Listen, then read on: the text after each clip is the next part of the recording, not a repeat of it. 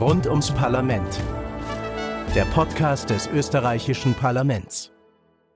Herzlich willkommen zu einer neuen Folge von Rund ums Parlament, dem Podcast des österreichischen Parlaments.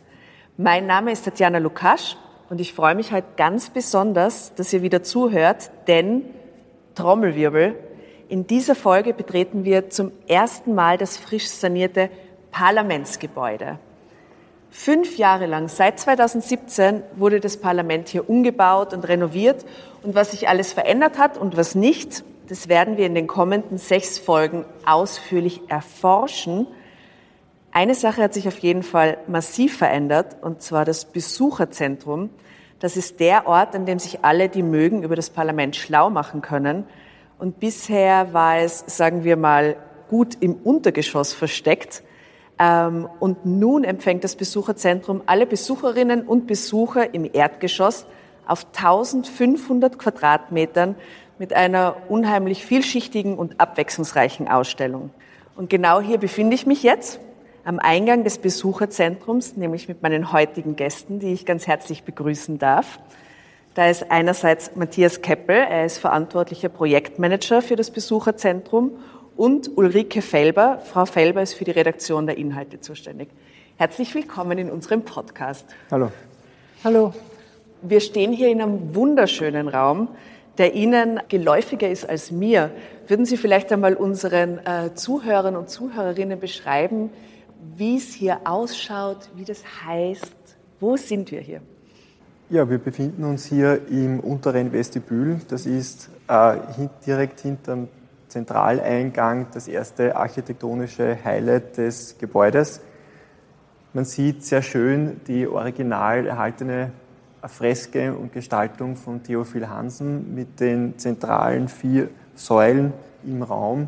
Und wenn man als Besucher die Sicherheitskontrolle absolviert hat und man hier ankommt in ein Gebäude, dann hat, in diesem Raum, dann hat man hier wirklich einen wunderbaren Eindruck von dieser gewaltigen Architektur, des gesamten Gebäudes. Ja. Und man sieht schon gleich, es gibt einen Übergang von hier über die Prunktreppen in die Säulenhalle, aber wir haben ja jetzt eine neue Halle bekommen äh, für das Besucherzentrum, in die wir dann gehen können. Jetzt können wir schon mal vorwegnehmen, wir bewegen uns hier von der Vergangenheit in die Zukunft und wieder zurück. Also wenn man das Besucherzentrum betritt, dann muss man ja durch diese flughafenähnliche Schleuse durch. Ähm, ist es wie am Flughafen, man darf keine Waffen, sage jetzt mal, keine Messer, keine Gürtel ist ein Problem, Flüssigkeiten. Wie ist es denn? Was darf man denn ungefähr mitnehmen? Also man kann es sich wirklich so vorstellen wie am Flughafen. Natürlich sollte man keine Waffen mitbringen, wenn man ins Parlamentsgebäude will. Sie können aber natürlich schon etwas zum Trinken mitnehmen, sofern es nicht in einer Glasflasche ist, also die normalen äh, Plastikflaschen, so wie wir sie im Handel kennen, die sind kein Problem. Wenn man es ganz genau wissen will, bin ich mir sicher, dass man auf unserer Homepage auch entsprechende Informationen finden wird. Und spätestens dann, wenn man bei der Sicherheitsschleuse steht und äh, man muss das Taschenmesser abgeben, dann weiß man eh, was Sache ist. Und die Sache ist ja, man kriegt es ja wieder zurück. Im Gegensatz genau. zu dem Flughafen, wo man normalerweise immer alles liegen lassen muss und es nie mehr wieder sieht eigentlich. So ist es, genau. also beim Verlassen kann man alles wieder mitnehmen. Ein wunderschöner Raum ist dieses Vestibül, möchte ich nochmal betonen, mit diesen herrlichen Sternen und den Säulen und den prunkvoll verzierten Trägern. Man sieht ja auch ganz viel Marmor. Vielleicht wollen wir nur ganz kurz dazu ein Wort verlieren, während wir uns schon langsam in den nächsten Raum begeben. Ja, also die äh, Steinverkleidungen, die Marmorverkleidungen, da hat äh, der Hansen Wert drauf gelegt, dass das aus allen Teilen der Monarchie kommt.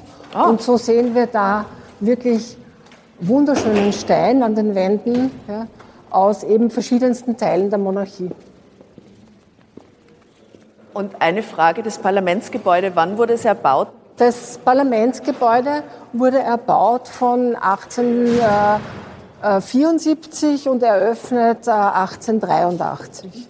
Ja.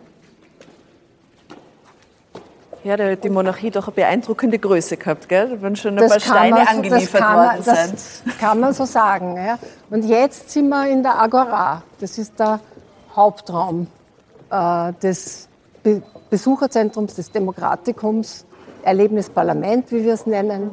Und äh, dieser Hauptraum war ja ein Lagerraum. Ja, das war früher ein Lagerraum, Genau. wenn man so will. Man kann auch gerne so Keller dazu sagen. Man kann sich den Raum so vorstellen mit ganz vielen einzelnen tragenden Säulen, äh, in denen man früher allerlei Sachen gelagert hat. Und dass dieser Raum hier neu geschaffen wurde, das war wirklich ein, eine architektonische Meisterleistung, kann man sagen, weil alle Säulen, die zuvor hier waren, abgerissen wurden. Es wurden gewaltige Stahlträger eingezogen, damit diese Halle, wenn man so will, gesichert wird, denn oberhalb von uns befindet sich die Säulenhalle. Und jede einzelne Säule, die in der Säulenhalle über uns steht, wiegt 16 Tonnen. Das heißt, hier müssen die Säulen, die in der Agora neu eingezogen wurden und auch diese Stahlträger ein extremes Gewicht tragen. Und das war wirklich eine sehr, sehr aufwendige Arbeit. Und da muss man sagen, wenn man hier steht und sich das alles so anschaut, das ist wirklich sehr beeindruckend, wenn man die Vorher-Nachher-Bilder dann äh, auch einmal präsentiert bekommt. Jetzt würde mich interessieren, das Parlament ist fünf Jahre lang umgebaut worden. War von Anfang an des Umbaus klar, dass dieser Raum die Agora, also der Versammlungsplatz für dieses Besucherzentrum sein wird?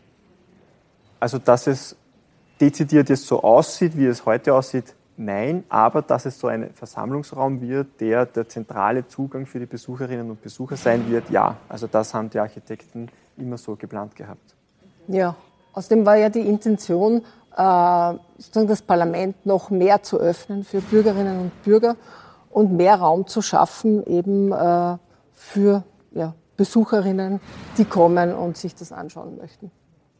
Ich muss sagen, es ist sehr gelungen. Es ist sehr schön, es ist sehr modern, es schaut sehr zeitgenössisch aus. Auch die Lichtgestaltung ist sehr gelungen mit den in den Säulen eingelassenen Lichtquellen. Ähm, die Konzeption, ich stelle mir das ganz schön schwierig vor, so einen großen Raum zu machen. Wie macht man das? Chronologisch oder, oder wo liegen da die größten Herausforderungen, äh, wenn man so einen Raum konzipiert und den BesucherInnen äh, aufmacht? Sie haben vollkommen recht, man muss sich das äh, überlegen, welchen Zugang wählt man bei der Gestaltung von so einem Raum. Wir, wir haben ja in der, im Parlamentarismus oder in der Demokratiegeschichte Österreichs ganz viele einschneidende Ereignisse und es gibt ja nicht nur die Demokratiegeschichte, die kann man ja nicht losgelöst äh, denken von den Menschen, die diese Geschichte gestalten.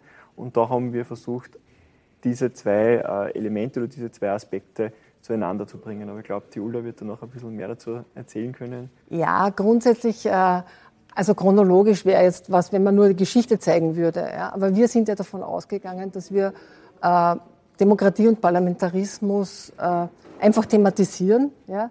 Und zwar so, äh, dass wir ähm, versucht haben, Fragen, die die Besucherinnen haben an das Parlament, an eigentlich ihr Haus, ja, dass wir die äh, aufgreifen und uns mit denen auseinandersetzen und da eine Form finden, das zu präsentieren, sodass sich die Besucherinnen quasi ähm, ein Erlebnis hier haben, dass sie sich selbstständig damit auseinandersetzen können.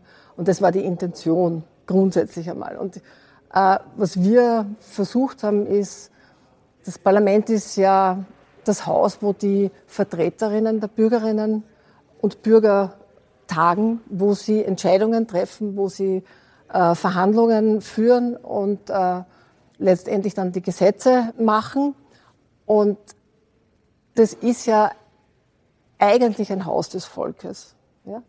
Das heißt, äh, sind unsere Vertreterinnen, die hier sind, aber es ist eben das Haus ähm, der Bürgerinnen und Bürger. Und so sollten die Besucherinnen das auch erleben. Das war die große Intention, das hier zu zeigen und äh, sowohl geschichtlich als auch zeitgenössisch. Was ist mit unserer Demokratie heute? Wie schaut das aus? Was bedarf es, damit wir die Demokratie behalten können und äh, auch in Zukunft noch eine gute Demokratie haben, eine funktionierende? Darf ich für unser weiteres Gespräch vielleicht einladen, dass wir bis in die Runde gehen und ähm, uns anschauen, wie, wie hier alles ausschaut? Ähm, weil Sie vorher die Bürgerinnen und Bürger Ja. so betont haben. Ja? Ähm, jetzt sind Sie beide ja, die verantwortlich sind für alles, wie es hier gestaltet worden ist. Ja, Experten und Expertinnen. ja. Im Team natürlich. Aber federführend, äh, soweit ich das verstanden habe, äh, sind Sie beide ähm, schon verantwortlich für das, was hier zu sehen ist. Jetzt, äh, wie sind Sie an die Fragen der Bürgerinnen und Bürger gekommen, die hier gestellt werden? Weil aus Expertensicht ist es ja immer ein bisschen schwierig, dann sich auch wieder reinzuversetzen in jemand, der weniger Ahnung hat. Na, also äh, sozusagen die Fragen der Bürgerinnen, natürlich haben wir uns bei der Konzeption äh, zuerst einmal abgeholt von Bürgerinnen und Bürgern, was sie erwarten von einem äh, Besucherzentrum des Parlaments. Ja? Also da gab es eine Umfrage, da gab es Workshops dazu und auf diese Art und Weise hat man dann erfahren, aha, was wollen die Leute, was, was erwartet man sich ja, von einem äh, Besucherzentrum im Parlament. Ja? Und da war eine, eine der Hauptbotschaften waren, wir wollen jetzt nicht belehrt werden, ja, wir wollen da nicht hereinkommen, um äh, quasi ein Buch studieren zu müssen, sondern wir wollen uns anschauen, wie, hat die, wie funktioniert die Demokratie, wie ist sie entstanden. Wir wollen uns auch ähm, unterhalten. Ja? Also wir wollen nicht nur quasi ein von oben herab ja, ähm, vermitteltes Wissen haben, sondern wir wollen uns unterhalten. Ja? Und das war ja dann unser Ansatz äh, bei der Konzeption, das so zu machen, dass wir erstens einmal immer denken, äh, out of the box. Ja? Wir versuchen ganz neue Ansätze äh, zu finden, die Geschichte der Demokratie äh, quasi neu zu erzählen oder einfach aus vielen verschiedenen Perspektiven zu erzählen und uns auch mit der Demokratie heute und mit dem, wie funktioniert der Parlamentarismus, so auseinanderzusetzen, dass wir die Bürgerinnen einladen, das selbstständig nachzuvollziehen, ja, dass sie das auch spielerisch nachvollziehen können, dass sie sich hier unterhalten können dass sie aber auch was mitnehmen können im Sinn von, ah, wusste ich nicht. Ja. Welche Frage ist am häufigsten gekommen? Kann man das sagen? Nein. Das muss ich ganz ehrlich sagen, nein, ich, ich kann es gar nicht sagen, weil es so viele unterschiedliche Aspekte gehabt hat. Also diese, ähm, diese Umfragen waren natürlich sehr qualitativ ausge, ausgerichtet und da hat man das Ganze auch aus einer Form von einem Gespräch heraus entwickelt. Und aus diesem Gespräch, und da, da zieht man ja auch Informationen, und da merkt man, okay, aha, das bewegt also die Person, wenn sie an ein Besucherzentrum denkt. Und das war dann sozusagen Basis oder Grundlage für, für das alles, was man da hier heute findet. Und ich meine, weil Sie vorher gesagt haben, wir wären verantwortlich für all das. Also das muss man natürlich relativieren. Ja. Äh, weil es gab einen äh, Auftragnehmer, die haben ein Konzept entwickelt. Ja. Wir haben uns das Konzept dann angeschaut und äh, haben das noch einmal diskutiert. Und das ist sozusagen, man muss sich das ja als Prozess vorstellen, ja, wo es immer wieder Veränderungen gibt. Genau, ähm, das ist Atelier Brückner aus Stuttgart, ein äh, sehr bekanntes Unternehmen eben für den Bereich Museum und Ausstellungsplanung. Und die haben sich unsere Informationen angeschaut und haben basierend auf diesen Informationen diese Ausstellung gestaltet. Und da gab es eben auch inhaltlich Verantwortliche auf Seiten von Nathalie Brückner, genauso wie es auf unserer Seite eben mit der Ulla Felber oder mit meiner Person immer wieder so Sparringpartner gegeben hat. Und das war die Grundlage für das alles hier. Und wenn uns zum Beispiel hier Vorschläge gemacht wurden, ist es natürlich immer so gewesen, dass wir eine redaktionelle Prüfung dieser Vorschläge gemacht haben, so dass man da immer auch diese, diese Fragen der Bürgerinnen und Bürger wiederfindet in unserer Ausstellung, so dass diese Sicht äh, der Besucherinnen nicht verloren geht. Ich möchte ganz kurz das Wort an unsere Hörerinnen und Hörer richten. Falls Sie sich wundern, ähm, warum es hier hin und wieder so ein bisschen äh, Geräusche im Hintergrund gibt, das, so ist es in einem Besucherzentrum. da, da ist was los. An mancher Stelle wird auch noch äh, geschraubt äh, und äh, gehämmert. Und ähm, genau, willkommen mittendrin hinter den Kulissen im österreichischen Parlament. Eine Frage, die sich mir schon aufdrängt. Dieser Raum ist riesig und wir sind quasi in Raum eins. Ja? Hat jedes Parlament in Europa so ein tolles Besucherzentrum wie das österreichische Parlament? Das wäre jetzt cool zu beantworten, weil dann würde ich jedes Besucherzentrum aller europäischen Parlamente kennen. Kenne ich leider nicht, äh, die Möglichkeit habe ich noch nicht gehabt. Was ich aber sagen kann, ist, dass unseres sicherlich das modernste und neueste ist, ganz klar. Ähm, auch was die Fläche betrifft unseres Besucherzentrums sind wir sicherlich eines der größten Besucherzentren in ganz Europa. Und ja, das erfüllt dann schon ein bisschen mit Stolz, muss man sagen, dass wir auf so eine große Fläche ähm, da die Möglichkeit haben, eine Ausstellung für unsere Besucherinnen und Besucher zu machen. Sehr gut, dann würde ich sagen, vielleicht gehen wir ein bisschen weiter und plaudern ein bisschen im Spazieren. Jetzt haben wir über die Konzeption gesprochen. Es ist offensichtlich schwerpunktmäßig ähm, strukturiert worden. Wobei, da gehen wir schon an einer Zeitlinie vorbei, beginnend mit 1848 ja. bis heute, wo man so die Geschichte Österreichs äh, anhand von Bildern und Texten dargestellt sieht. Ja? Herausforderungen durch globale Krisen. Willkommen im Heute. ähm, was waren denn die größten Herausforderungen bei der Umsetzung, wenn man jetzt mal vom Konzeptionellen weggeht? Also aus unserer Sicht, aus Sicht vom Team der Parlamentsdirektion, muss man sagen, es ist immer die Koordinierung der ganzen verschiedenen äh, Fachabteilungen oder aller, die, von denen man Rat holt, von denen man sich da beraten lässt und natürlich dann auch von, den, von unseren ähm, von den Kolleginnen und Kollegen aus Stuttgart, von Atelier Brückner, das war sicherlich das, was, uns, was für uns die größte Herausforderung äh, war. Es geht auch darum, die ganzen so Kleinigkeiten, die man immer mit bedenken muss. Für alle Bilder, die wir hier sehen, muss man Bildrechte einholen, man muss die Genehmigung der Urheber holen und so weiter. Und in der gesamten Ausstellung haben wir über 800 Bilder. Also das heißt, da waren wir, das war auch schon eine große Herausforderung, dass man hier, sind das denn die richtigen Leute, haben, sind das auch diejenigen, die die Rechte an diesen Bildern haben? Und ja, und das geht natürlich dann bis zu jedem einzelnen Text. Wo ja, also die Herausforderung, ich habe es total spannend gefunden, ja, äh, von der inhaltlichen Konzeption, die ja dann auf einem Blatt Papier steht, ja, und da hat man dann sozusagen ein wunderbares Konzept. Wie wird es dann umgesetzt? Ja? Also wie kann ich äh, bestimmte Inhalte, die ich erzählen möchte, so umsetzen, dass das leicht verständlich ist, dass das für jemanden auch spannend ist, unterhaltsam ist. Das war für mich immer wieder eine Überraschung. Das ist das Zusammenspiel quasi zwischen den Inhalt und der Gestaltung. Und da vielleicht ein Beispiel, ja, wie erklärt man Kindern die Grund- und Freiheitsrechte. Ja? Dürfte ich da ja? vielleicht äh, bitten, dass wir wirklich zu der Station hingehen und uns das direkt vor Ort ja. gleich anschauen, wie erklärt man Kindern die Grund- und Freiheitsrechte? Das ist da vorne.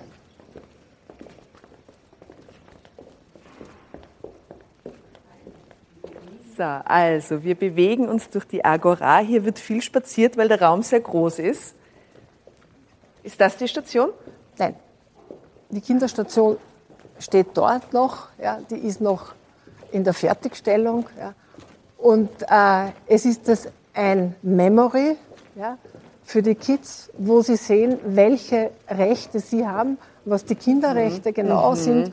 Und sie können sich das hier dann sozusagen die Informationen hier abholen, äh, indem sie sozusagen das Memory spielen. Ja? Und auf diese Art und Weise kann ich ganz einfach äh, Kinder dazu einladen, äh, sich mit dem Thema auseinanderzusetzen ja? und das spielerisch in Erfahrung zu bringen.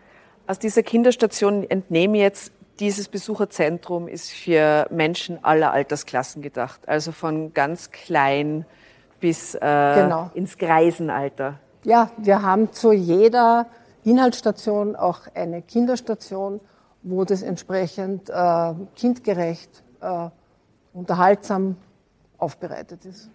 Das war auch was, das uns ganz wichtig war. Ja. Also wir hatten, Sie haben es ja vorher schon angesprochen, ein Besucherzentrum vor der Sanierung und das war immer ein, ein Aspekt oder ein Punkt, der bei uns nie so wirklich beleuchtet worden ist und auf den nie so stark eingegangen worden ist. Und im neuen Besucherzentrum haben wir es jetzt wirklich so, dass bei allen Stationen auch spezielle Kinderstationen dabei sind. Eine Kinderebene für die 5- bis 10-Jährigen.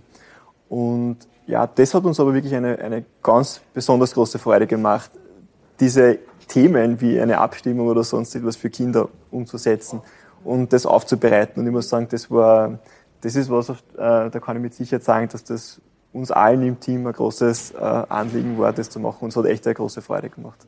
Das ist ja ganz lustig, weil in Museen ist das ja öfter zu beobachten, also im kunsthistorischen oder naturhistorischen Museum, wo man in Wien dann öfter ist mit den Kindern, dass ja die Erwachsenen die Kinderstationen oft eigentlich ganz gern nutzen, weil es ihnen offensichtlich auf einem spielerischen äh, Niveau entgegengebracht die Themen leichter fallen. Ja, das lädt dazu ein. Also ich würde sagen, äh, Erwachsene sollen sich nicht scheuen, äh, bei den Kinderstationen äh, in Erfahrung zu bringen, was die Inhalte da sind. Genauso wie die Kinder natürlich spielen können mit den anderen Stationen oder die anderen Stationen benutzen können. Ja. Aber was man schon sieht, ist, es ist ähm, auch alles immer digital äh, untermauert hier. Jedes Thema ist äh, sowohl mit Bildschirmen als auch mit Interaktionsmöglichkeiten ausgestattet. Genau. Das ist ein Zugang, der viele Möglichkeiten bietet, äh, rund um die Aktualisierung von Inhalten. Und es ist einfach State of the Art. Also man verwendet diese Technologie, man hat total viele Möglichkeiten und ähm, man wird es dann auch später, wenn man als Besucherin oder als Besucher zu uns kommt, sehen, was wir da alles ähm, inhaltlich umsetzen haben können. Und da freuen wir uns schon sehr drauf. Wunderbar, dann würde ich sagen, dann gehen wir weiter zum nächsten Highlight, dem Holo-Parlament, was für Trackies, ja. nehme ich mal an. Und während wir dorthin auf dem Weg sind, würde ich gerne drei persönliche Fragen an jeden von Ihnen stellen, äh, damit wir ein bisschen mehr erfahren, wer Sie eigentlich so sind. Äh, und ich würde beginnen mit Ihnen, Frau Felber. Gerne. Also, ich bitte um kurze Antworten. Erste Frage. Frühling oder Herbst? Ich würde mich für den Frühling entscheiden. Mhm. Und warum? Kurze warum? Begründung. Weil der Frühling immer ein Beginn ist, ein Start ist, weil der noch vieles offen hat und weil der immer Leben zeigt. Äh, das finde ich schön. Kompromiss oder beste Lösung? Ich würde sagen, ein Kompromiss für die optimale Lösung. Das wäre mein Vorschlag. Ist akzeptiert. Okay. Sehr gut. Ähm, und wo fängt für Sie Demokratie an? Ja, Demokratie fängt für mich beim Respekt äh, gegenüber anderen Personen und deren Interessen an. Also bei Demokratie geht es ja immer um einen Ausgleich von Interessen. Und ich denke, wenn ich äh, gewohnt bin, andere zu respektieren mit ihren Wünschen, Vorstellungen und so weiter, dann begebe ich mich schon auf eine Ebene, die sozusagen Voraussetzung ist für ein demokratisches Miteinander. Und jetzt Sie, Herr Keppel, Frühling oder Herbst? Herbst. Äh, ich finde es wunderschön, so wie sich die Wälder, die Blätter verfärben, wie sich die Natur verändert. Äh, ja, ich, ich liebe den Herbst. Kompromiss oder beste Lösung? Der Kompromiss. Ich glaube, mit dem, das ist, ein Kompromiss setzt immer da das voraus, dass alle Beteiligten mit dem, was man so vereinbart hat, leben können. Und das ist, das ist sehr fein, das passt so, ja. Und wo fängt für Sie Demokratie an? Ja, die Ulla hat es vorher schon wunderbar beschrieben, das Wort Respekt. Und wenn man es dann auf den Boden bringt, sage ich jetzt einmal, und ein bisschen die, in die Familie reindenkt und da alle, auch die Kleinsten, gehört werden und man ihnen dadurch den Respekt zeigt, ja, ich höre dir zu und du bist auch Teil und du hast auch etwas zu sagen, dann ist das etwas, da kann ich sagen, ja, in der Familie, da findet man die Demokratie zuallererst. Und das bringt uns direkt äh, von der Demokratie zum Holo-Parlament. Bester Name, muss ich ganz ehrlich sagen. Wohlgewählt. Ja. da wollen auf jeden Fall alle hin. Was ist das Holo-Parlament? Ja, das Holo-Parlament ist ein Querschnittsmodell des Parlamentsgebäudes, ein Weißmodell. Und vor diesem Modell ist ein transparenter Screen.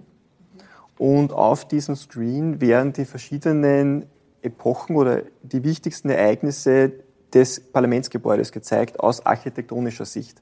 Mhm. Also wir lösen uns da ein bisschen von diesen ganzen inhaltlichen rund um den Parlamentarismus und so weiter und da fokussieren wir wirklich auf die Architektur des Gebäudes.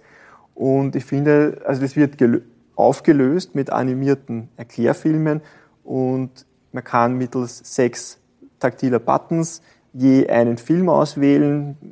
Mein Lieblingsbeispiel oder ein sehr, sehr gutes, anschauliches Beispiel ist immer das Jahr 1945, in dem das Gebäude im Zweiten Weltkrieg durch zwei Bombentreffer beschädigt wurde. Und mittels eines animierten Erklärfilms wird das alles noch einmal den Besucherinnen und Besuchern gezeigt. Mhm. Und äh, darf ich so kurz anfügen? Ich weiß nicht, ob unsere Besucherinnen wissen, dass es hier im Haus auch ein Lazarett einmal gab. Nein. Das ist nämlich dort zu sehen beim Holo-Parlament. Ja. Es gab während des Ersten Weltkriegs, gab es hier im Haus ein Lazarett. Also auch das gehört sozusagen zur Geschichte des Gebäudes. Wollen wir es vielleicht mal ganz kurz ausprobieren, das Holo-Parlament? Ja, sehr ja. gerne.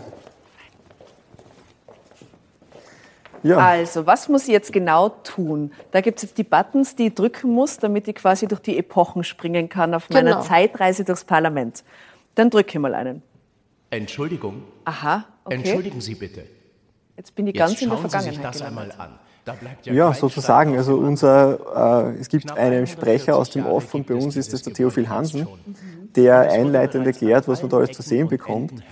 Und wir haben uns für Theophil Hansen entschieden als Baumeister, als der Architekt des Gebäudes für alle, die den Namen Theophil Hansen nur ganz am Anfang nochmal gehört haben, Theophil Hansen ist der Architekt dieses wunderbaren Gebäudes, richtig? Und ist jetzt als Person quasi in die Jetztzeit äh, mitgenommen worden. Finde ich sehr schön. Ja, ich glaube, dass auch die Architekten, die den Umbau gemacht haben, sich sehr orientiert haben am Theophil Hansen ja, an der Ästhetik des Theophil Hansen, auch an der Herangehensweise zu sagen, äh, wir bauen ein hochmodernes äh, Gebäude und der Umbau ist auch so orientiert, dass quasi das Parlament, sage ich mal, für die nächsten 100 Jahre fit ist, ja, mit den neuesten Technologien, Funktionalitäten. Also sozusagen im Sinne von Theophil Hansen, der ja damals ein hochmodernes Gebäude mit hochmoderner technischer Ausstattung äh, gebaut hat. Das, glaube ich, ist das Ziel gewesen, neuerdings jetzt. Ja. Ja, und wir arbeiten ja an, an, diesem Modell, wie man sieht, auch noch mit Schubladen. Also die kann man sich so rausziehen. Ah ja. Und wenn man die Schubladen dann rauszieht, hat man zu jeder der drei äh, besonders bedeutenden Architekturepochen Prachtpläne, die man dort findet. Also die Prachtpläne. Erste, Prachtpläne. Die erste widmet sich eben der, der Epoche von Theophil Hansen. Die zweite Schublade widmet sich den Architekten Fellerer Wörle, die das Gebäude äh, saniert und renoviert haben nach dem Zweiten Weltkrieg. Und die dritte Schublade ist eben der aktuellen Sanierung den Architekten Jabornek und Palfi gewidmet, bei denen man sieht, wie hier die Ausgangspläne für die Sanierung des Gebäudes waren. Mhm. Vielen Dank. Holo-Parlament auf Wiedersehen. Äh, wir begeben uns jetzt in den Raum 2, äh, in das sogenannte Forum. Was erwartet uns im Forum? Kann man da schon ein bisschen äh, anteasern? Mm, naja, im Forum erwartet uns eigentlich die Abläufe im Parlament. Hier gibt es ah. mehrere Stationen, ja, und zwar von der Beteiligung über die Gesetzgebung bis zur Gewaltentrennung und ah, Begegnung mit Politikerinnen. Äh, Abstimmung kann ich versuchen. Ich kann mir anschauen, wie das äh, Parlament die Politik kontrolliert. Äh, ich kann das immer an interaktiven Stationen machen, wo ich äh, ja, die Möglichkeit habe, mir Inhalte anzuschauen und auch Bürgerinnen zu hören, die Stellung nehmen, zum Beispiel, warum lohnt es sich, sich zu beteiligen. Äh, oder wir haben da unsere Station Abstimmung. Äh, da kann vielleicht der Matthias erzählen, wie die am besten, wie die funktioniert. Ja, herrlich. Ich sehe, wenn ich vorwegnehmen darf, es gibt so Würfel, die zu drehen sind. Ich finde diesen ganzen Raum ja ausgesprochen spannend, weil da geht es jetzt wirklich um Parlamentarismus und wie das Parlament funktioniert. Also wichtige Dinge. Aha, und Würfel auch auf denen Buchstaben zum Umdrehen sind. Worum geht es da bei dieser Station? Ja, es geht um das Gestalten eines Platzes und diese Station ist Teil der großen Station Abstimmung und wir haben es zu Beginn schon mal kurz angeteasert, indem wir gesagt haben, besonders viel Freude hatten wir bei der Entwicklung der Kinderinhalte oder des Übersetzens von Themen im Parlamentarismus für Kinder und natürlich ist die Abstimmung ein ganz zentrales Thema. Und wir haben hier das so gelöst, indem wir gesagt haben, Wir installieren Drehwürfel, die verschiedene Themen haben. Und da geht es um die Umwelt, da geht es um unser Zusammenleben, um die Wirtschaft. Und die Kinder haben hier die Aufgabe, einen Platz zu gestalten. Und die können sich hier entscheiden, wer will ja ein bisschen mehr Umwelt auf meinem Platz haben oder will ja ein bisschen mehr Büros oder Geschäfte haben.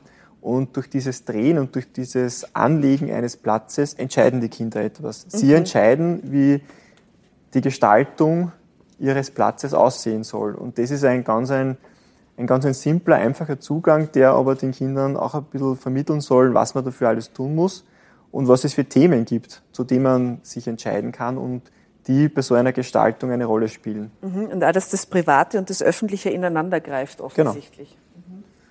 Und das sind wirklich sehr schöne Illustrationen auf den Würfeln, die auch alle farblich hinterlegt sind. Also Freizeit hat hier die, die Farbe Rot als Schwerpunkt bekommen. Mhm. Umwelt hat natürlich die, die Farbe Grün.